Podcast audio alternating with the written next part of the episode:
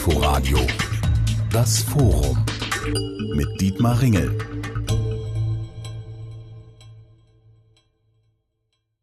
Nie war die Welt so nah beieinander, nie konnte man so viel über andere Länder und Regionen erfahren wie jetzt. Internet, Satellitenfernsehen, Radio als Livestream von überall her, wenn man möchte.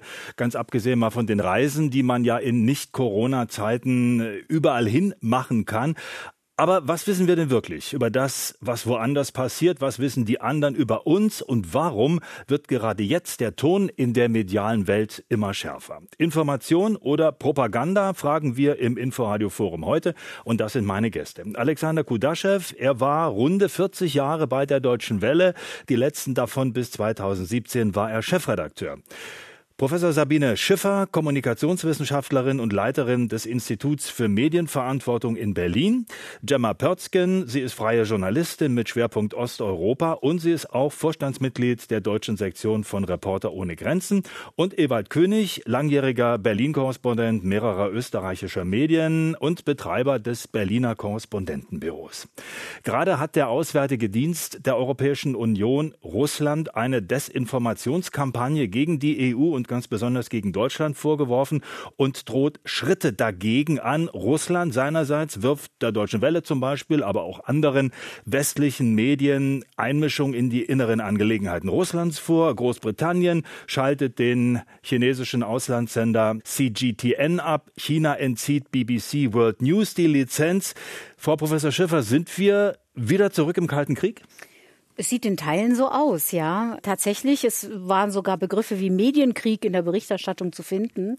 Man kann vieles kritisieren, aber sehr bedenklich finde ich, dass sich äh, Journalisten gegen Journalisten positionieren und äh, quasi das so bis auf diese Ebene runter. Es gibt den Guten, den Bösen, äh, den Schlechten und ähm, das ist eine gefährliche Tendenz insgesamt. Ähm, nicht umsonst haben wir ja um die äh, Presse- und Meinungsfreiheit viel gekämpft, vielleicht in anderen Ländern mehr sogar als jetzt hier, zumindest aus meiner Generation. Für uns das irgendwie selbstverständlich äh, und wir stellen jetzt fest, so selbstverständlich scheint das gar nicht mehr zu sein und dass es tatsächlich möglich ist, dass sich sogar Journalistenverbände von anderen distanzieren und gar nicht für sie eintreten. Stichwort Assange im britischen Gefängnis oder andere jetzt Sender, die entsprechend im Fokus sind. Ja, darüber werden wir vielleicht noch sprechen. Deutschland hat ja auch Auslandssender unterwegs. Ja, Herr Kudaschew, Sie waren in verantwortlicher Position lange Zeit bei der Deutschen Welle. Ich habe die jetzt alle mal so ein bisschen in einen Topf geworfen in meiner Anmoderation. Darf man das? Ja, man darf ja grundsätzlich als Journalist erstmal alles. Und es ist auch alles erlaubt. Und ich glaube auch, dass es in Teilen Ähnlichkeiten gibt zwischen den verschiedenen Auslandssendern. Äh, und in Teilen gibt es gewaltige Unterschiede. Also ich würde die Deutsche Welle eher zur BBC zählen, auch in ihrem Selbstverständnis und in ihrer Tradition. Das glaube ich, dass das beim französischen Auslandsfernsehen und Auslandsrundfunk zum Beispiel eher nicht der Fall ist. Trotzdem ist. Wo sehen Sie da Unterschiede zum Beispiel? Der französische Auslandsrundfunk kreist sehr stark um Frankreich selbst, um die französische Außenpolitik und versteht sich meistens und explizit als ein Teil der französischen, nein, als ein Instrument der französischen Außenpolitik und als ein Teil der französischen auswärtigen Kulturpolitik, sprachlich vor allem. Das tut die Deutsche Welle nicht. Die Deutsche Welle hat sich immer als Teil der Außenpolitik, aber nie als Instrument der Außenpolitik verstanden. Und da werden dann die Unterschiede zu Auslandsrundfunkanstalten von autoritären Staaten deutlicher, weil die natürlich in erster Linie die Siege ihrer Regierung feiern und Niederlagen gibt es dort gar nicht. Das heißt, die sind im engen Sinne Staatsmedien. Staatlich finanziert sind, soweit ich weiß, außer CNN International alle Auslandsrundfunkanstalten dieser Welt. Gut, über die Frage Geld reden wir auch noch. Äh, Frau Pörzgen, Frau Schiffer hat gesagt, ja, die Journalisten sind auch nicht ohne Verantwortung. Selbst Journalistenverbände können sich nicht mehr leiden, bekriegen sich. Wie erleben Sie das? Sie sind eine Journalistin äh, mitten in Berlin mit vielen Kontakten auch zu ausländischen Journalisten. Also wie spiegelt sich das in Ihrer Arbeit wieder? Also ich war ein bisschen erstaunt, das zu hören, weil ich das so eigentlich nicht erlebe. Also ich bin ja, wie Sie gesagt haben, auch ehrenamtlich aktiv seit vielen Jahren bei Reporter ohne Grenzen, habe die mitgegründet. Das ist ein Verein, der lebt ja von der Solidarität äh, zwischen Kollegen. Das heißt, wir setzen uns weltweit ein Kollegen zu unterstützen und haben da ja auch ein sehr weites Verständnis von dem, was sozusagen heutzutage ein Journalist ist, weil in vielen Ländern ist es so, dass jemand ja einen Presseausweis haben muss oder irgendwie in einem Verband äh, Mitglied oder staatlich registriert. So ist unser Journalismusverständnis gar nicht, sondern wir fassen das viel weiter. Jemand, der publizistisch in seinem Land tätig ist, das ist jemand, für den wir uns äh, oder für die wir uns äh, einsetzen. Und auch hier in Deutschland habe ich den Eindruck, wir haben eine Fülle von Netzwerken, in denen Journalisten organisiert sind. Und äh, ich kann also das was Frau Schiffer da gesagt hat, nicht erkennen. Aber vielleicht habe ich auch nicht ausreichend verstanden, was Sie meinen. Frau Schiffer, vielleicht, vielleicht eine Erklärung kurz. Ich meinte speziell die Positionierung des Deutschen Journalistenverbandes jetzt zu den äh, Angriffen auf den russischen Staatssender äh, RT, wo ganz klar sich sozusagen distanziert wird, dass das kein Journalismus sei. Darüber kann man auch diskutieren, finde ich. Nur ähm, finde ich es problematisch, so als ein Verband, das ist ja was anderes als Reporter ohne Grenzen, der sich ja wirklich überall für journalistische Freiheit einsetzt. Wenn quasi Journalistenverbände da so ein ein Wir und Ihr aufmacht oder eben die Guten und die Bösen. Das ist ja dann eine Einteilung, die vielleicht andere auch gerne übernehmen wollten und das aber nicht so wohlmeinend dann tun, sondern zu anderen politischen Zwecken. Herr König, Sie sind schon lange in Deutschland. Sie waren ursprünglich mal Korrespondent sowohl in Ostberlin als auch in Bonn, glaube ich, also zuständig ja. für die DDR und die Bundesrepublik. Und Sie haben eine lange Zeit mittlerweile in Deutschland äh, verbracht, äh, haben ein Korrespondentenbüro hier. Vielleicht erklären Sie uns mal kurz, was ist das? Sind da auch internationale Kollegen mit beteiligt? Also mit freien Mitarbeitern gibt es auch internationale Kollegen. Das Büro schreibt Artikel, das heißt, ich als Korrespondent schreibe äh, Korrespondentenartikel, unter anderem auch für die Austria Presseagentur, also Nachrichtenagentur. Und ähm, früher war ich fast zwei Jahrzehnte lang Korrespondent für die Zeitung Die Presse. Ich mache auch äh, kleine TV-Projekte. Ähm, und ähm, Medienveranstaltungen mit Spitzenpolitikern für Korrespondenten. Das nennt sich Korrespondentencafé im Regierungsviertel und äh, ja etliche andere Dinge und schreibe Bücher. Also, ja, also Sie sind doch bestens vernetzt mit den ausländischen Korrespondenten in ja, Berlin. Deswegen auch nochmal die Frage an Sie. Wie nehmen Sie das wahr? Hat sich die Stimmung verändert? Gibt es da auch Feindseligkeiten oder ist die Arbeit das eine und dann geht man, wenn nicht gerade Corona ist, doch am Abend einen gemeinsam trinken und jeder macht seine Arbeit? Ich habe das Gefühl, das ist vorbei, dass man mit jedermann in der Branche äh, nachher einen trinken ginge. Denn es gibt einige von diesen erwähnten Sendern solche Propagandisten, die man eigentlich nicht als Journalisten bezeichnen kann. Das sind Aktivisten, das sind ideologisch getriebene, eigentlich äh, Propagandisten, die unter dem Schutzmantel des Journalismus oder mit einem Presseausweis auftreten. Und ähm, da ist es dann nicht so einfach abzugrenzen. Sollte man die als Verband noch unterstützen? Also ich bin auch Mitglied und war früher Vorsitzender im Verein der Auslandspresse. Äh, wenn solche Kollegen, Kollegen sage ich schon, ja, äh, wenn solche Kollegen eben nicht seriös arbeiten, und das kann man ja zum Teil ähm, auch beobachten. Ich will gerne mal nochmal nachfragen, um es ein bisschen konkreter zu machen. Mhm. Reden wir jetzt von RT Deutsch oder haben Sie da auch andere auf dem Schirm? Also ich rede von RT Deutsch, wobei ich nicht alle dort arbeiten in einen Topf werfen möchte, aber einige sind äh, wirklich nicht lupenreine Journalisten. Und ähm, das gilt auch für äh, chinesische Auslandsmedien und äh, zum Teil sogar für türkische. Also ich möchte nicht alle in einen Topf werfen, die dort arbeiten. Es gibt auch seriöse Kollegen, aber im Prinzip haben die alle einen Auftrag und der ist nicht unbedingt der Auftrag, den die Deutsche Welle hat oder BBC hat, nämlich möglichst ähm, seriös und objektiv zu berichten und mit dem Ziel, Frieden und äh, Sicherheit und so weiter zu verbreiten, Menschenrechte und das Übliche, ja, äh, sondern die andere Ziele haben. Gut, da sind wir jetzt schon mittendrin. Also wer definiert, wo fängt der Journalismus an, äh, wo kommt der Propagandist äh, zum Einsatz? Sind das nicht vielleicht auch fließende Grenzen? Also ich lese gerade ein Buch total spannend, das nennt sich Korrespondenten im Kalten Krieg. Lutz Mücke, der Autor, da kommen Ulrich Kienzle äh, zu Wort, berühmte Westjournalisten, Klaus Bettnarz, welche aus dem Osten. Und irgendwo habe ich da schon den Eindruck, das ist alles gar nicht so neu, wovon wir jetzt reden. Und vieles relativiert sich aber auch mit dem zeitlichen Abstand, wenn man merkt, also so Lupenreihen waren doch die wenigsten, behaupte ich mal, Herr Kudaschew. Ja, also lupenrein ist ja sowieso so eine Sache. Und äh, wenn wir jetzt versuchen würden, es genau zu definieren, so dass wir das in einem Handbuch des Journalismus unterbringen, glaube ich, das schaffen wir nicht. Sie haben recht. Damals gab es starke ideologische Auseinandersetzungen, übrigens auch bei uns. Das darf man nicht vergessen. Ich glaube, die ideologischen Auseinandersetzungen, die ich in den 70er Jahren auch in der ARD erlebt habe, zwischen Müggenburg, Gauss, äh, Dieter Gütt auf der einen Seite und Matthias Walden und anderen auf der anderen Seite. Joachim Vielleicht können Sie kurz äh, die mal einordnen. Ja, die einen sind, äh, sag ich mal, äh, linksliberal bis sozialdemokratisch gewesen, von scharfzüngigem Geist, äh, bissig, aber auch bereit, die sozialliberale Koalition zu verteidigen.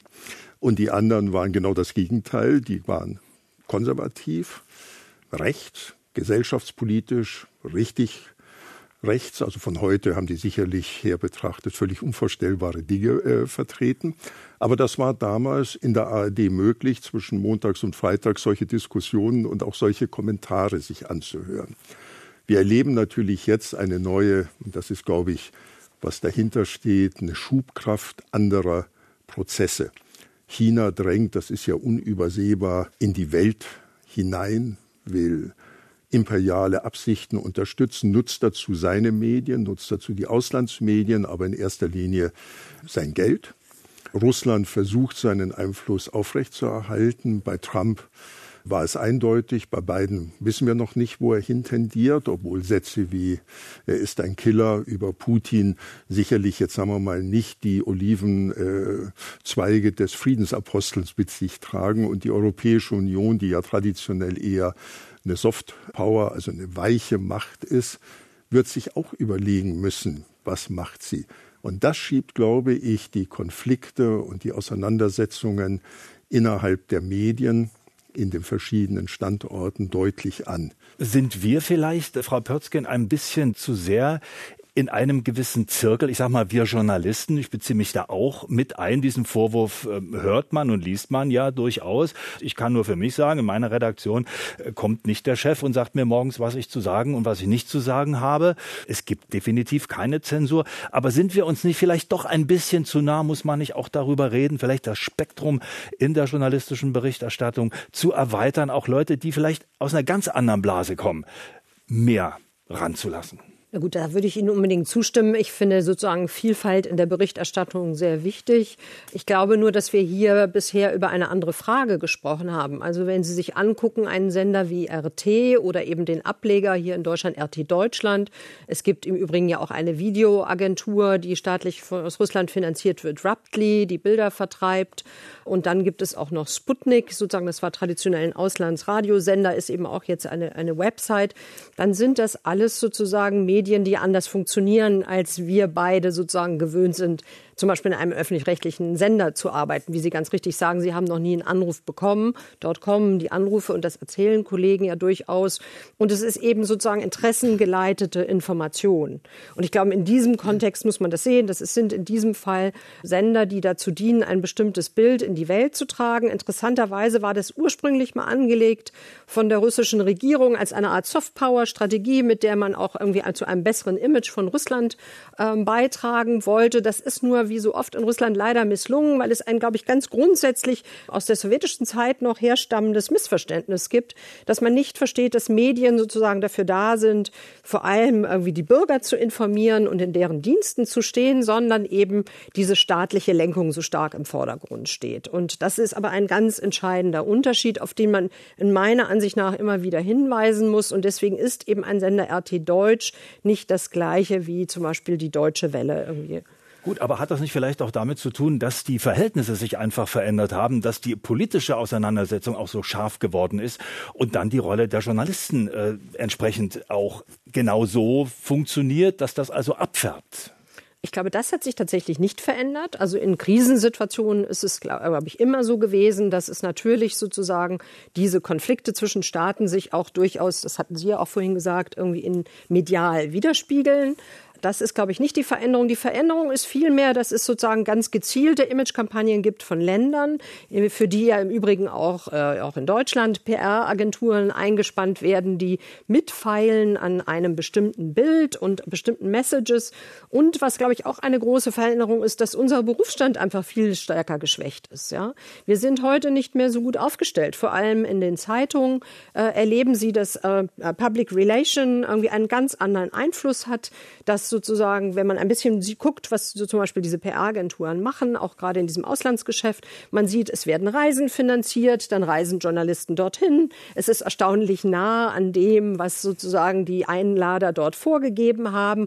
Das sind Entwicklungen, die gehen Hand in Hand damit, dass wir einen enormen Kostendruck im Journalismus haben, wo eben zum Beispiel in vielen Häusern Spesen gar nicht mehr da sind, um Auslandsberichterstattung oder unabhängige Auslandsjournalisten eben wirklich äh, finanzieren zu können. Information oder Propaganda fragen wir im heutigen Inforadio Forum. Es geht um die Medien und ihr Bild von der Welt. Im Studio Alexander Kudaschew von der Deutschen Welle. Er war 40 Jahre dort beschäftigt bis 2017. Die letzten Jahre war er Chefredakteur. Professor Dr. Sabine Schiffer, Kommunikationswissenschaftlerin, Leiterin des Instituts für Medienverantwortung Berlin. Gemma Pörzgen, freie Journalistin, Schwerpunkt Osteuropa, Vorstandsmitglied der deutschen Sektion von Reporter ohne Grenzen und Ewald König, langjähriger Berlin-Korrespondent mehrerer österreichischer Medien. Wir haben gerade schon ausführlich über die Rolle der Journalisten gesprochen und Frau Pörzgen hat gerade gesagt, unser Berufsstand sei in gewisser Weise geschwächt, äh, dadurch, dass wir oft nicht so die Mittel haben, um das zu tun, was wir tun müssen. Vielleicht liegt es auch daran, dass viele, gerade auch Auslandskorrespondenten, extrem hohe Arbeitsbelastung haben. Gerade in der ARD müssen also im Kurzzeittakt ihre Berichte liefern. Man fragt sich, wann fahren die noch durch die Welt? Und andererseits ging es um die Frage, zum Beispiel RT Deutsch, der Auslandssender Russlands, der eben als Staatsmedium, wie hier in der Runde gesagt wurde, doch eher Propaganda macht, als journalistisch zu arbeiten. Frau Schäfer, teilen Sie diese Differenzierung? Ja, ich würde mich äh, sehr anschließen an das, was die Frau Pörzgen gesagt hat. Einmal die strukturelle Benachteiligung immer mehr äh, des Journalismus im Verhältnis beispielsweise zur PR. Wo sind die gesicherten Stellen? Wo kann man in Ruhe recherchieren? Auch mal was recherchieren, was man vielleicht verwerfen kann, weil es nichts gebracht hat. Also das muss man sich ja dann quasi leisten können. Die Rahmenbedingungen dafür werden immer schlechter. Es gibt tatsächlich eine gewisse Verengung. Ich will das jetzt gar nicht mit diesem Mainstream, aber doch so Themenkanäle, die irgendwie enger sind aus verschiedenen Bedingungen heraus. Und ich würde mal sagen, wenn man dann eine berechtigte Kritik nicht zulässt, dann äh, erntet man am Ende die unberechtigte. Also äh, man schafft dann auch so gewisse Lücken oder Ankerpunkte für Blogs und alternative Medien. Und das ist ja so ein Anknüpfungspunkt, wo wir auf der einen Seite, meinetwegen jetzt nehmen wir als Beispiel ähm, RT, dann quasi mit einer eigenen Agenda, klar, aber auch quasi Dinge aufgreifen, die vielleicht jetzt wirklich im, ich nenne das nicht in den Medien, nicht vorkommen. Das ist nicht richtig, aber im Nachrichtenfluss nicht vorkommen. Denn wir können ja beispielsweise immer wieder beobachten, dass wir super tolle Aufklärung haben, ja, äh, Monitorsendungen oder äh, die Anstalt, ZDF, aber die Ergebnisse tangieren den Nachrichtenfluss überhaupt nicht. Es geht gerade so weiter. Das heißt, wir haben hier irgendwo ein strukturelles Problem. Stichwort äh, berechtigte oder notwendige Medienkritik. Wir haben es natürlich äh, mit einem vielfältigen System zu tun, aber tatsächlich, wenn man sich so die Hauptnachrichten anschaut, doch auch mit einer starken Einheitlichkeit. Und da bietet sich dann so ein Ankerpunkt. Ähm, mein Plädoyer wäre ja dann, den äh, Medienraum einerseits die Themenvielfalt erweitern, aber den Medienraum verengen. Also statt noch mehr auseinander zu fleddern in einzelne Communities, wo jeder in der eigenen Soße schwimmt, zu gucken, wie wir es eigentlich schaffen, wieder eine Öffentlichkeit herzubekommen, einen Debattenraum, den wir ja für eine funktionierende Demokratie brauchen. Ich will kurz dazwischen fragen, ist es dann vielleicht dann doch ganz gut, dass es sowas wie RT gibt, wenn man diese Auseinandersetzung mal nachvollziehen kann? Also ich habe das zum Beispiel gemacht, als die großen Vorwürfe kamen, als der Spiegelartikel kam, dann hat RT da ein Kontra geliefert, auch sehr umfangreich. Das war durchaus eine Herausforderung, das dann selbst einzuordnen. Ja, es sind hin und wieder mal ein paar Recherche-Highlights da. Ich muss ehrlich sagen, ich, äh, das ist nicht so das Medium, das ich äh, kontinuierlich verfolge. Also ich finde alles das, was da auch als Recherche-Highlight vielleicht mal auftaucht, das finde ich durchaus auch im öffentlich-rechtlichen, aber nachts auf Arte um zwölf ja. und äh, eben nicht in den Hauptnachrichten äh, solche Dinge.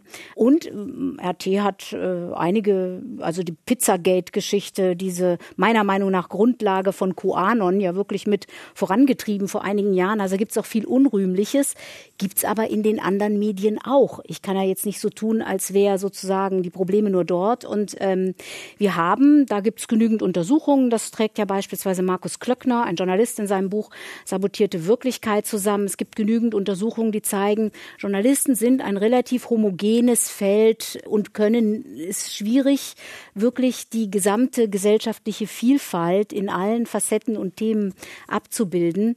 Da gibt es sicher Ausnahmen, aber es gibt viele Faktoren, die zu so einer Themenverengung beitragen. Und äh, das ist dann, wie gesagt, äh, wenn die Dinge abgeschnitten werden, die Möglichkeit für so andere zu sagen, hier, wir liefern das, was bei euch fehlt. Ich glaube, das war sogar mal so ein Format, ne, bei, bei RT, äh, erinnere ich mich. Der fehlende Part. Ja, irgend sowas, genau. Ja, ja. Äh, genau. Wir liefern das, was sonst wo fehlt. Und äh, ja, das hat dann gezogen äh, bei vielen. Die und, Klicks äh, sind ja nicht so schlecht. Genau. Ja. Mhm. Herr König, wie gehen wir damit um? Ist es gut, auf die Kontroverse einzugehen? Soll man das ähm, beiseite wischen und sagen, interessiert uns nicht? Oder vielleicht doch, wie Frau Professor Schiffer gerade so angedeutet hat, mal eigene Dinge auch in Frage stellen, ob denn in den Hauptnachrichten wirklich das Spektrum breit genug ist? Wie ist da Ihre Position? Der klassische Journalismus muss wieder besser werden der ist im Umbruch, der ist zum Teil auch in der Krise, der ist von mehreren Seiten Herausforderungen ausgesetzt. Und äh, ich habe erstens das Gefühl, dass immer weniger recherchiert wird. Jetzt in Corona-Zeiten natürlich ganz besonders, wo äh, viele Journalisten seit einem Jahr im Homeoffice sitzen und nicht mehr auf die Straße gehen. Ich war früher vor Jahrzehnten auch äh, lange Polizeireporter und Gerichtsreporter. Also jedes Thema, auch aus der Wirtschaft oder aus der Politik, findet sich auf der Straße. Und äh, man hat Geschichten selber zu entdecken und nicht im Büro zu warten oder sogar im Homeoffice, bis eine Pressemitteilung kommt oder bis man sich über Video dann eine Pressekonferenz ansehen darf. Und äh, die Spitze von dieser Entwicklung äh, sind die sogenannten Investigativjournalisten. Also sowas ärgert mich besonders, weil jeder Journalist investigativ zu arbeiten hat und sich nicht als Content Manager sehen darf, dass die Nachrichten, die er kriegt, halt äh, möglichst verteilt auf alle möglichen Kanäle. Und das ist meine nächste Beobachtung. Ich glaube, man fühlt sich aus der ganzen Welt äh, gut informiert, aber das ist ein Gefühl, das trügt, denn die Quellen der Informationen werden aus Spargründen immer weniger. Aber die Verbreitung von diesen weniger Informationsquellen, die wird immer größer durch die heute existierenden technischen Möglichkeiten. Das heißt, man kann sich rund um die Uhr beschallen mit Nachrichten und Informationen aber die, die sind nicht immer wirklich gut. Da fehlt Recherche und da müssen sich klassischen Medien wirklich äh, selber an der Nase packen. Ganz kurz noch, äh, noch ein Problem, das von den Medien her selber kommt. Ich habe das Gefühl, dass gewisse Generationen von Journalisten in Akademien eine Schule durchmachen, die ich auch nicht verstehen kann. Ich habe gelernt als Polizeireporter, man recherchiert alles und man schreibt alles. Und heute ist es der Mainstream in den deutschen Medien oder anderswo auch, man filtert. Das ist eine Art Manipulation. Ich meine jetzt die Nationalität von Tätern so zu verschweigen, dass jeder Leser weiß, aha, hier wird es mir verschwiegen. Natürlich war das einer von den prozentual wenigen Ausländern, also aber ist problematisch deswegen, weil die Menschen dann gerne ins Internet gehen zu anderen sozialen Medien und äh, dort sehr wohl auch wenn das ja. nicht gut recherchiert ist dort wie in den klassischen Medien, aber sehr wohl dann mehr erfahren. Ja, würde das ich gleich gerne mal aufgreifen, weil das ja wirklich ein, heißes Eisen ist. Das merken wir ja auch an Zuhörerreaktionen. Aber bei uns herrscht der Grundsatz, dass die Nationalität dann mitgenannt wird, wenn es in Bezug zu dem Ereignis, zu der Tat steht. Und ansonsten sagt man ja auch nicht jedes Mal, der Dieb im Einkaufszentrum sowieso, das war ein Deutscher. Also das ist sicherlich eine schwierige Geschichte. Herr Kudasche, wie sehen Sie das? Ich glaube, dass Herr König nicht Unrecht hat. Jetzt bin ich mal ganz äh, ums Ohr gekniffen. Die meisten Leute glauben, das, was Sie oder auch ich denken, dass es nur dann die Nationalität eines Täters genannt wird, wenn es in einem Zusammenhang steht mit der Tat, völliger Quatsch ist. So, das glauben die. Und wenn man mit denen redet, dann sagen die, das sagst du jetzt immer, das äh, verstehen wir auch, dass du das sagen musst. Du hast vielleicht auch Gründe dafür, das zu sagen, weil du möchtest, dass kein Ausländer-Hass oder irgend so etwas äh, gefördert wird. Aber äh, ich sehe das anders. Ich glaube, es gibt sehr wohl Gründe, dass hier zwei Clans oder drei oder vier sind und dass die meisten Leute, die große Verbrechen machen, vielleicht aus diesen Clans kommen in Berlin und ihr drückt euch um die Wirklichkeit und auch um die Wirklichkeitsbeschreibung. Äh, wir haben ja, als ich Ihnen vorhin zuhörte, auch ein Problem, dass wir uns gelegentlich wirklich nur in unseren eigenen Blasen noch bewegen. Ich glaube im Gegensatz zu Ihnen, dass äh, die Klicks bei RT Deutsch vorwiegend von Trolls kommen. Wenn man sich mit den Leuten unterhält, ja, ich rede von Deutsch jetzt, ne, ja, ja, die ja. Äh, das überhaupt wahrnehmen. Da bin ich überrascht gewesen, dass es viele gibt, die sich zum Beispiel positiv über Sputnik, den Impfstoff, äußern, aber kein Wort glauben von dem, was Lavrov oder äh, Putin erzählen. Da war ich, ich dachte eher umgekehrt, wenn ich ehrlich bin, aber es war so. Äh, es ist auch so, dass wir das zwar wahrnehmen hier in Berlin, bin schon nicht sicher, ob wir das äh, in Reutlingen auch so wahrnehmen, RT Deutsch, aber äh, die machen das, aber die Chinesen und die Russen gehen auf ganz andere Märkte, als wir glauben. Gucken Sie sich mal an, der Einfluss des chinesischen Auslandsfernsehens ist ja in Deutschland, das können Sie einspeisen, das können Sie auf 99 äh, äh, einsetzen. Das werden außer ein paar Chinesen äh, kaum jemand gucken und ein paar professionellen Beobachtern. Aber in Afrika wird's geguckt in afrikanischen Sprachen. Und das ist dann ein ganz anderer Satz. Deswegen sendet ja die Deutsche Welle auch in vielen Sprachen, weil sie weiß, ich erreiche die iranische Gegenöffentlichkeit nicht auf Englisch oder Deutsch, sondern oder die türkische, sondern auf Persisch oder auf Türkisch. Also Sie sprachen ja von Afrika. Ich habe da mal sehr eindrucksvoll tatsächlich mit afrikanischen äh, Journalisten aus Kenia gesprochen, die eben auch sagten, sie fahren sozusagen zum Journalistik-Fortbildung irgendwie nach Peking. Ja? Und womit hängt das zusammen, wenn man mit denen spricht? Das hängt damit zusammen, dass eben die chinesischen Medien vor Ort sind. Das heißt, die berichten über Afrika nicht so wie bei uns, so ein bisschen. Ja? Also wir haben, glaube ich, inzwischen äh, vor allem Korrespondenten noch in, in Johannesburg, aber sonst in diesem riesigen Kontinent irgendwie, glaube ich, nur noch drei. Es ist eben äh, einfach unterberichtet. Und das, äh, was wir unterschätzen, ist, dass die Menschen das da auch merken. Und die merken auch, dass wir ein verzerrtes Bild von ihrer Wirklichkeit schaffen. Und mich hat im Gespräch mit den kenianischen Journalisten da eben doch erstaunt, dass dadurch das Zutrauen zu einem Medium, von dem ich auch denken würde, dass es eben staatlich gelenkt ist und deswegen ich dem weniger glauben würde, nämlich chinesischem Fernsehen, eben tatsächlich bei Afrika, also bei diesen kenianischen Journalisten jedenfalls vertrauenswürdig erschien, weil es sich eben darum gekümmert hat. Bloß die Chinesen um sind ja auch Thema. präsent. Die, die investieren präsent. ja dort in genau. die Infrastruktur. Genau. Da kann man so nun viel diskutieren wieder über ideologische Fragen, aber vielen afrikanischen Ländern hilft es zunächst mal. Und wenn die Chinesen da auch zum Anfassen da sind und man kann sich mit denen unterhalten, dann ist es vielleicht auch interessant, äh, die Medien zur Kenntnis zu nehmen. Na, vor allem, wenn sie eben nicht China. so eine klischierte ja, Berichterstattung auch, dann ja. haben. Ja, das, da muss ich jetzt gleich nochmal zu Ihnen zurückkommen. Also, Herr Kudaschew, ist das nicht frustrierend für die Deutsche Welle, die sich ja nun aber auch äh, verstärkt um Afrika kümmert? Nein, das ist gar nicht frustrierend, weil wir immer diesen Blick hatten. Wir entdecken eher, dass wir dann immer gerade wieder mal einen Kontinent vergessen. Hier könnte ich jetzt mal Lateinamerika sagen. Das wird gerade jetzt mal gerade ganz vergessen. Ne? Das ist so. Die Deutsche Welle ist, aber ich will gar keine, äh, keine Ruhmeslieder singen, in Afrika wirklich seit 50 Jahren präsent äh, und hat sehr, sehr viele afrikanische Korrespondenten und zwar in jedem Land. Das ist sehr wichtig weil nur so überhaupt eine Beziehung zu den einzelnen Ländern. Es ist, wenn einer in Kenia sitzt, bei allem Respekt kann er nicht Ostafrika abarbeiten. Das ist so, wir können auch nicht in Berlin sitzen und machen ganz Westeuropa. So ungefähr stellt sich das bei vielen Korrespondenten dar, die arbeiten äh, sich krumm, aber so viel kann man gar nicht reisen. Äh, das macht die Deutsche Welle, glaube ich, besser. Äh, aber natürlich hat sie auch, müsste wahrscheinlich in Afrika noch mehr investieren, versucht das gerade.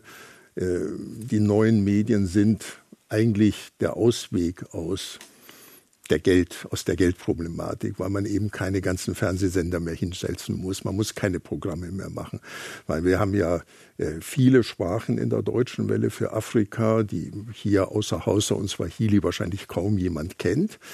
Äh, ist auch in Ordnung, muss man auch nicht, aber in Nigeria erreicht man halt mit der einen dieser Sprachen nur einen Teil der Nigerianer. Und das sind 190 Millionen Menschen, die sprechen, weiß ich nicht, 17 Sprachen. Eigentlich müsste man die in diesen Sprachen ansprechen. Kann man aber nicht. Also muss man dann auf die alten kolonialen Obersprachen gehen, wie Englisch oder Französisch oder Portugiesisch in Mosambik und Angola. Es ist einfacher für die deutsche Welle, Gegenöffentlichkeit zu schaffen in Russland, in Weißrussland, in der Türkei, im Iran. Da kommen wir rein, da haben wir eine Sprache, die wir sprechen können, da wissen wir, dass wir uns an ein bestimmtes Publikum auch wenden können. Ich will jetzt, weil es lange zurückliegt, sagen, die alte deutsche Welle mit der Kurzwelle, schwierig zu hören und alles, hatte ihre größten Erfolge im russischen Programm mit einer Lesung. Die hat nämlich den Archipel Gulag vorgelesen. Über Wochen hinweg, Buch ist ja dick. Die Leute hingen in Russland an den Kurzwellengeräten mit all dem Gekrächze und so. Wir reden von 78, 79. Zeiten. Das war, man hat eine andere Stimme präsentiert. Ja. Ich würde aber die Frage jetzt gleich mal äh, an äh, Frau Professor Schiffer noch geben. Herr Kudaschew hat von Gegenöffentlichkeit gesprochen. Ist es äh, überhaupt Aufgabe von Auslandsmedien, also in dem Fall ein deutsches Medium, das jetzt in Russland oder wo auch immer eine Gegenöffentlichkeit schafft? Wenn ich mir anschaue, was so äh, in der Präambel oder in einem äh, Grundsatzartikel der Deutschen Welle steht, da steht was von Austausch, von Völkerverständigung und so weiter. Ist es da wirklich Aufgabe, eine Gegenöffentlichkeit zu schaffen? Äh, eigentlich nicht. Also wir haben das 2015 im Kulturausschuss des Bundestages ja diskutiert, als äh, Herr Limburg die Pläne für die Neuausrichtung der Deutschen Welle ja äh, vorgestellt hat, eben mehr auf Englisch zu setzen, um sozusagen mehr äh, politisch dann auch äh, zu bewirken man bleibt bei einzelnen Erfolgsgegenden ja dann auch bei den sprachlichen Angeboten und so, aber ich ähm, habe das jetzt nicht ganz kontinuierlich verfolgt. Damals gab es eine große Unruhe in den Redaktionen, äh, weil äh, man einfach äh, um die eigene Möglichkeit der, des Arbeitsverständnisses äh, auch fürchtete und äh, dass das tatsächlich dann so ein Sprachrohr der deutschen Außenpolitik werden sollte. Ich glaube, das ist, äh, ich habe mir heute noch mal die Webseite angeschaut, nicht so in dieser Engführung. Aber das ist eben tatsächlich die Frage, was bietet man dann den Menschen an? Kultur, die deutsche Sprache ist ja auch eigentlich sehr äh, beliebt, teilweise im Ausland wird viel das Goethe, Goethe-Institut. Die deutsche Sprache spielt da keine Rolle mehr. Entscheidend sind ja die Fremdsprachenprogramme. Das heißt, es gibt auch keine Gegenöffentlichkeit. Sie müssen sich vorstellen, das russische Programm äh, ist eines, da arbeiten russische Kollegen mit. Und das ergänzt sozusagen eigentlich eine Berichterstattung, die es auch im Land in Teilen in unabhängigen Online-Medien gibt. Auch wenn Sie an die Situation in Belarus denken, da stärkt die Deutsche Welle gerade ihren Schwerpunkt und hat da dafür nochmal extra Fördermittel bekommen. Da sind Leute wie Tichanowskaja, die eben ja doch irgendwie ähm, ein, ein, also eine Führungsfigur ist dieser Volksbewegung gegen Lukaschenko. Die hat ihr erstes Interview, hat die der Deutschen Welle gegeben. Das ist ein großes Kompliment auch an die Arbeit dort. Äh, denke ich, dass man eben auch da geblieben ist, anders als die BBC, die nur ein paar Wochen da war, ist die Deutsche Welle eben vor Ort, ne, mit Kollegen, die auch Risiken eingehen, die einen breiten Rücken haben von Deutschland aus. Ich glaube, dass man sich das nicht ausreichend klar macht, dass diese Fremdsprachenprogramme in diesen Ländern eine wirklich große Rolle spielen. Information oder Propaganda, die Medien und ihr Bild von der Welt, das ist das Thema heute im Inforadio Forum. Mit dabei Alexander Kudaschew, lange Jahre bei der Deutschen Welle beschäftigt. Bis 2017 war er dort Chefredakteur. Professor Sabine Schiffer, Kommunikationswissenschaftlerin, Leiterin des Instituts für Medienverantwortung Berlin. Gemma Pörzgen, freie Journalistin, Schwerpunkt Osteuropa und Ewald König, langjähriger Berlin-Korrespondent mehrerer österreichischer Medien. Wir haben gerade schon angeregt darüber diskutiert, welche Aufgabe Auslandsmedien haben, wie zum Beispiel die Deutsche Welle. Ist das die Aufgabe, in anderen Ländern eine Art Gegenöffentlichkeit zu schaffen, das deutsche Bild zu präsentieren oder sich auf das Land einzulassen? Über das man berichtet, für das man berichtet, auf Völkerverständigung und Kulturaustausch zu setzen. Frau Professor Schiffer. Ja, ich dachte gerade bei der sehr idealtypischen Schilderung von Frau Pörzgen, die ja einiges für sich hat, dass man, dass das aber wahrscheinlich ähnlich diese ähm, eben besprochenen äh, Vertreter von Russia Today hier auch so sagen könnten. Also dieses in die Nische und da, wo eben nicht ist, da füllen wir die Lücke und so. Also das hatten wir ja anfangs auch schon besprochen. Es ist eine Gratwanderung. Ne? Also was äh, tatsächlich ist das, was Poli die Deutsche Welle ist, finde ich, so mit unser politisches Medium, was wir ja in dem Sinne haben, weil es ja ganz klar quasi äh, im staatlichen Auftrag unterwegs ist, äh, anders als jetzt ähm, die öffentlich-rechtlichen oder eben ähm, privat ähm, organisierten äh, Medien. Und ähm, deswegen ist das immer so eine schwierige Sache. Ich finde, vieles weist auch so auf uns zurück. Man muss natürlich die gleichen Maßstäbe dann überall anwenden und äh, nicht mit einem Doppelmaß daherkommen. Das fördert nicht gerade die Glaubwürdigkeit. Jetzt. Eine andere Frage ist ja, wenn ich mir Russland anschaue, also wir wissen, das staatliche Fernsehen äh, ist eine, eine, große Macht und hängt natürlich äh, sehr eng an den Informationskanälen aus dem Kreml. Es gibt aber durchaus Medien wie den Fernsehkanal Dost oder wie Echo Moskwy, Radioprogramm. Wenn ich da online unterwegs bin, dort mal reinschaue, das ist ja nun wirklich äh, oppositioneller geht's ja kaum. Also braucht es da wirklich die Deutsche Welle oder haben die nicht dann doch auch Medien, wo sich äh, die Russen oppositionelle Informationen herholen können? Das ist eine Frage, die sich Frau eher an Frau Pörzgen richtet. Ja, es gibt eine große Vielfalt. Also ich glaube, es ist in Deutschland immer ein bisschen schwer zu verstehen, dass es natürlich äh, sozusagen auf der einen Seite die staatlichen Kanäle gibt und äh, auch sehr viel sozusagen Einschränkungen äh, der Pressefreiheit. Auf der anderen Seite natürlich tatsächlich eine Vielfalt von Online-Medien auch mit großer Kreativität geschaffen, äh, die aber natürlich oft irgendwie Nischenprodukte sind, also und große Probleme haben. Also Sie sprachen Dost an, das ist äh, ein Sender, der zum Beispiel auch äh, einfach seine, also seine Reichweite wurde sozusagen vom Staat künstlich verkleinert irgendwie. Die wurden so repressiert, dass sie eben einfach nicht mehr ihr Publikum finden können und nur noch so eine kleine äh, Nische bedienen. Und auch, auch sonst sehen wir, dass eben äh, die Internetfreiheit im, in Russland eben leider in den letzten Jahren auch immer mehr eingeschränkt wird ist und für viele Medien immer schwieriger wird, tatsächlich auch Geschäftsmodelle zu entwickeln, mit denen man eben genau diese Vielfalt sich erhalten kann. Das ist sozusagen schon ähm, für, für viele im Kreml ein, ein Dorn im Auge und ähm, der Wunsch ist natürlich viel stärker lenkend einzugreifen. Und ich wollte noch mal sagen, dass ich eben nicht finde, dass man den Vergleich zwischen der Deutschen Welle und RT wirklich so fassen kann. Also, weil wenn man sich das am, am Angebot von RT anguckt, sind da eben wenig recherchierte Geschichten. Also, man muss das wirklich sozusagen mal die Geschichten miteinander vergleichen. Also, äh, das sind oft keine journalistischen Produkte, sondern ja, Entschuldigung. Ich würde Herrn König hm? gerne mal wieder ins ja, Gespräch gerne. mit einbeziehen. Nun haben wir jetzt über Deutschland-Russland gesprochen. Wenn wir Deutschland-Österreich nehmen, das ist natürlich ein anderes Thema. EU-Mitglieder, die sich auch sehr nahe sind, auch räumlich sehr nahe, noch dazu die gleiche Sprache sprechen. Aber trotzdem, das Bild der Österreicher von Deutschland, das würde mich mal interessieren. Gibt es da Vorurteile? Äh, gibt es da Aufklärungsbedarf? Habe ich jetzt Zeit, bis heute Abend zu reden? Nicht ganz. Das ist ein Trugschluss. Äh, Länder, die so benachbart sind wie Deutschland und Österreich und die gleiche Sprache sprechen, dass da sehr vieles identisch läuft. Das ist nicht so. Auch die gegenseitige Bedeutung. Ähm, ich muss sagen, wenn in einem österreichischen Medium ein Tag lang nichts über Deutschland steht, fällt das sofort auf. Wenn in einem deutschen Medium eine Woche lang nichts über Österreich steht, fällt das niemandem auf. Die Geschichten, die Korrespondenten von deutschen Medien aus Österreich schreiben, sind zum Teil skurril. Das bietet sich thematisch auch an. Und die Korrespondenten schreiben häufig auch aus den Nachbarländern, wenn sie den Sitz in Wien haben. Also sind auch für Ungarn oder andere Nachbarländer zuständig. Ich komme da jetzt auf ein prinzipielles Problem von Korrespondenten. Korrespondenten sind neben der vorher erwähnten Situation mit den Nachrichtenagenturen eine Art Korrektiv oder eine Ergänzung, was Nachrichtenagenturen nicht bringen, weil sie bringen ja nicht nur Nachrichten, sie unterlassen auch einiges, müssen Korrespondenten machen. Die sind aber immer mehr in dem Dilemma. Die Zeitung oder das Medium sagt dem Korrespondenten, du musst nicht den alltäglichen Kram machen, mach große, exklusive Geschichten, die bilateral von Bedeutung sind, mach große Interviews oder große Hintergrundgeschichten.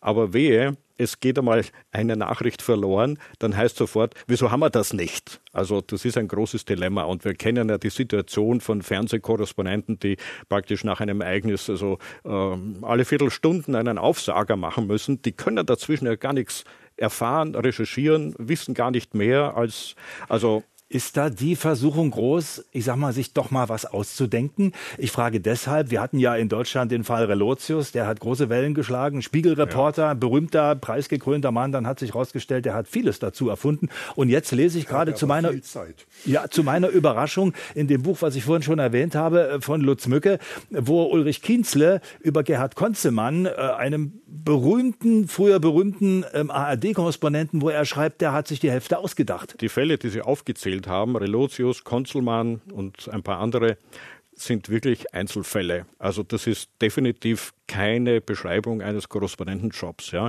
Wenn man etwas nicht weiß oder nicht recherchieren kann, dann fließt das auch so ein, dass man es eben nicht eruieren kann. Man muss sich aber anstrengen, es doch zu erfahren. Aber diese, diese unglaublichen Fälle, wie zum Beispiel Relotius, also dürfen in keiner Weise äh, verallgemeinert werden. Äh, ich erinnere mich auch noch an einen Fall Kummer, der also Interviews mit äh, Weltstars toll erfunden hat, genauso wie Relotius ja ein begnadeter Schreiber war, aber ein Märchenonkel, erinnert mich auch an den historischen Moment in der Schabowski-Pressekonferenz vom 9. November 1989, äh, wo ein Kollege von der ANSA Nachrichtenagentur, nämlich Ricardo Ehrmann, das Thema auf das Reisegesetz gelenkt hat, aber er war nicht derjenige, auf dessen Zwischenfrage Günter Schabowski gesagt hat, sofort unverzüglich, obwohl Ricardo Ehrmann das über Jahrzehnte hinweg äh, behauptet hat. Und die ANSA-Kollegen haben auch zugegeben, ja, der dekoriert seine Geschichten ganz gerne. Und es gibt viele andere Beispiele auch. Ich habe ein Buch geschrieben und mit 19 Beispielen, was er behauptet hat, aus dieser historisch total wichtigen Zeit, die nicht stimmen können gut. Also noch mal ein bisschen nachrecherchieren ist für Mediennutzer immer ein gutes Rezept. Ja. Aber eine Frage würde ich gerne noch mal ähm, nachreichen. Das Deutschlandbild, das die Österreicher haben, gibt es da auch Vorlieben, dass die Österreicher auch äh, sagen, Korrespondent, berichte mir über Widersprüchliches aus Deutschland. Vielleicht auch Dinge, die mal negativ sind oder wo sich Deutschland und Österreich, wo die über Kreuz liegen. Ähm, oder ist man genauso erfreut, wenn Sie hier über schöne Sachen berichten, weiß ich nicht, Neubau mitten in Berlin, schickes Gebäude. Will man das auch hören? Also in der Regel gibt es solche Aufträge gar nicht, weil die Themen in der Luft liegen. Also man ahnt ja, was heute das Thema ist. Und äh, Sie wissen auch, dass sich negative Nachrichten leichter verkaufen als positive Nachrichten. Und äh, von österreichischer Sicht aus äh, wird man aus Deutschland eben auch nicht immer nur positive Nachrichten äh, liefern können. Es gibt ja jetzt nicht nur top aktuell ein paar Differenzen zwischen dem Bundeskanzler Sebastian Kurz, der gerade vorigen Donnerstag und Freitag hier in Berlin war, mit Bundeskanzlerin Angela Merkel. Beide bestreiten das natürlich. Sie haben super Kontakt und telefonieren dauernd. Aber man weiß, es knirscht und äh, man hat oft von Deutschland immer noch Klischees, die zu positiv sind. Ich muss das jetzt mal so brutal sagen. Man glaubt, hier ist alles so gut organisiert, hier klappt alles und hier und so weiter. Und das ist ja, wie ich als Korrespondent, der lange in Deutschland lebt und noch dazu in Berlin, noch einmal strafverschärft, ja, ist das definitiv nicht der Fall. Ja. Darf ich noch eine ja. Sache ergänzen? Weil ich, was ich interessant finde, ist, dass es ja eigentlich eine Aufweichung der Grenzen gibt in diesem deutschsprachigen Raum. Also wenn Sie die Süddeutsche auf dem iPad zumindest lesen, ist es so, dass einmal in der Woche es jetzt eine Seite gibt über Österreich, die natürlich darauf abzielt, auch in Österreich sozusagen Abonnenten zu werben und Kunden zu haben. Und das hängt damit zusammen, dass die Süddeutsche diese große Geschichte gemacht hat über Strache und da eben tatsächlich sozusagen eine Regierungskrise in Österreich durch ein deutsches Medium herbeigeführt wurde.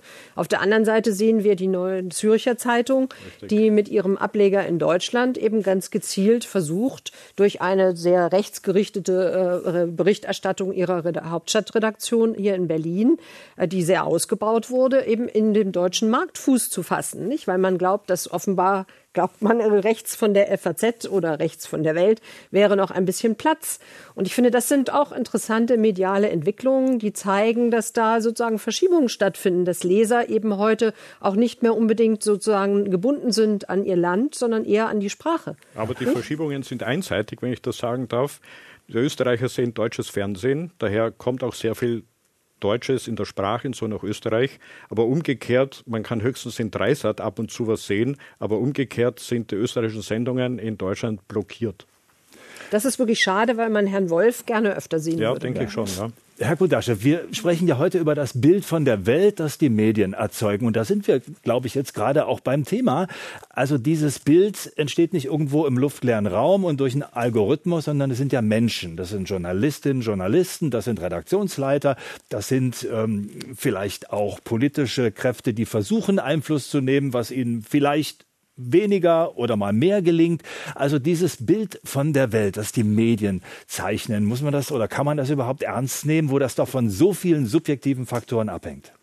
Ich kann jetzt 41 Jahre Handwerk nicht einfach beiseite schieben und so etwas, aber ich glaube, dass Sie einen Punkt haben. Ich fürchte, dass der heutige Journalismus als Handwerk noch mehr unter dem Druck steht, möglichst mit klaren Aussagen will nicht sagen mit einfachen, aber mit klaren Aussagen eine Realität zu beschreiben, die es so gar nicht gibt. Das meiste, was wir wissen, ist sehr viel differenzierter, sehr viel komplizierter, sehr viel uneinheitlicher auch in der Wahrnehmung. Ich war ja neuneinhalb Jahre in Brüssel als Korrespondent und mein Sender wollte von mir natürlich immer die Kommission und der Rat, immer die Mächtigen wenn ich mal sagte, lass uns doch mal zum Parlament gehen, Geldverschwendung. Ging nicht so sehr ums Geld, sondern um die Geldverschwendung. Dann bin ich mal hingefahren im Kosovo-Krieg, als der damalige deutsche Außenminister Joschka Fischer eine Rede hielt und habe gezeigt, es war direkt zum Beginn, dass genau 14 Leute im Parlament saßen. Das wollte aber auch keiner wissen, weil sie haben gesagt, na, die sitzen in den Ausschüssen. Das stimmte wahrscheinlich auch alles. Aber ich wollte nur zeigen, Europa glitt in einen Krieg hinein. Ein Krieg, in dem die Europäer beteiligt waren mit der NATO. Und dann redet der deutsche Außenminister, von dem zumindest die meisten doch wussten, dass es darum ging, Auschwitz zu verhindern und ähnliches. Und dann sitzen 14 Abgeordnete da. Das war für mich eigentlich die Meldung, hat aber keinen interessiert. Ich kann Ihnen auch sagen, ich bin in den neuneinhalb Jahren öfters in Molenbeek gewesen, aber ich habe natürlich nie gewusst, dass das ein Hort des Islamismus und möglicher Terroristen ist. Es hat auch nie, ich bin nicht, ich habe es nicht gewusst, ich habe es auch nicht in belgischen Zeitungen gelesen, mein Sender wollte es nicht, obwohl es vor der Nase war, wenn ich das jetzt mal so ganz äh, primitiv sage. Und ich habe für mich schon begriffen, nach vielen Jahrzehnten, dass es relativ leicht ist, einen intelligenten Leitartikel zu schreiben oder eine intelligente Schalte zu machen oder im Hörfunk ein intelligentes Gespräch zu führen. Dass es aber schwierig ist, die Komplexität auch den Heimatredaktionen so anzubringen.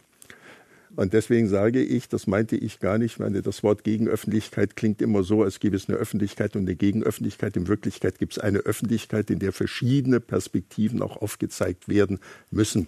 War auch in der Türkei so. Schwierigste Nächte nach dem versuchten Putsch gegen Erdogan. Wie kann man eigentlich sich da verhalten? Denn natürlich wird in einem Putsch immer, wenn die Regierung überlebt, es Sanktionen geben, Gefängnis geben und so. Was ist davon richtig? Wer von uns kann beurteilen, wer in der Armee wirklich das gemacht hat oder so? Da sitzt man dann da und das meine ich, das Bild ist selten Ganz einfach. Ja, das ist jetzt das Dilemma der Macher, das Herr Kudaschew beschrieben hat. Es gibt aber auch das Dilemma der Nutzer, die gerne wissen wollen, was ist denn wirklich passiert, die dahinter kommen wollen. Frau Professor Schiffer, Sie haben gerade ein Buch rausgebracht, Medienanalyse heißt das. Wenn ich es richtig verstehe, geht es gerade darum, dass Sie den Leuten so eine Anleitung geben wollen, um das Bild wirklich zu entschlüsseln. Also wie gehe ich jetzt vor? Ja, es geht im Grunde genommen um das, was Herr Kudaschew gerade vorgestellt hat. Es ist alle, jede mediale Darstellung ist eine Konstruktion, die niemals diese Komplexität der Realität dann wirklich abbilden kann. Und äh, es geht darum, das Bewusstsein dafür zu schärfen, aber auch zu zeigen, wie man quasi von dieser medialen Oberfläche, weil ich habe ja zunächst mal nichts anderes, das, was da an der Oberfläche ist, zu diesem Gegenstand eher vordringen kann, die man zum Beispiel feststellt, welche Perspektive ist in dem Ganzen drin. Also ist das aus einer Innensicht heraus berichtet, berichtet oder aus einer Außensicht. Dann gibt es so bestimmte ähm, Homogenisierungstendenzen von außen. Von innen sieht man es meistens differenzierter. Das, was Herr König gesagt hat, sehr oft kann man sehen, dass beispielsweise Polizeipressemitteilungen sehr oft einfach so übernommen werden. Ja. Und äh, da ist da auch sehr oft eine Polizeiperspektive drin oder zum Beispiel eine Autofahrerperspektive drin. Und das kann man dann äh, analysieren über die Worte, über die Frames, die gesetzt sind oder auch beispielsweise über, über Metaphern, die verwendet werden. Gut, wir werden das jetzt nicht abschließend klären können in dieser Runde. Unsere Zeit ist leider rum, aber bei mir ist hängen geblieben, diejenigen, die für die Medien arbeiten, in den Medien arbeiten, haben eine große Verantwortung Vielleicht sollten Sie sich selber öfter mal in Frage stellen, noch eine Runde nachdenken, bevor man schnell liefert. Und diejenigen, die Medien konsumieren, öfter mal nachdenken, was lesen Sie da, wo kommt das her, welche Zeichen sind hier drin, die ich entschlüsseln muss.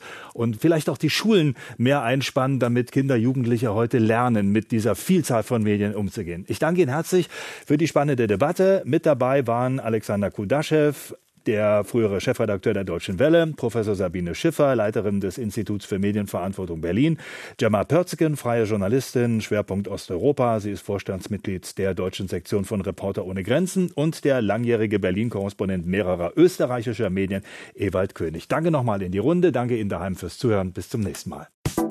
Inforadio Podcast.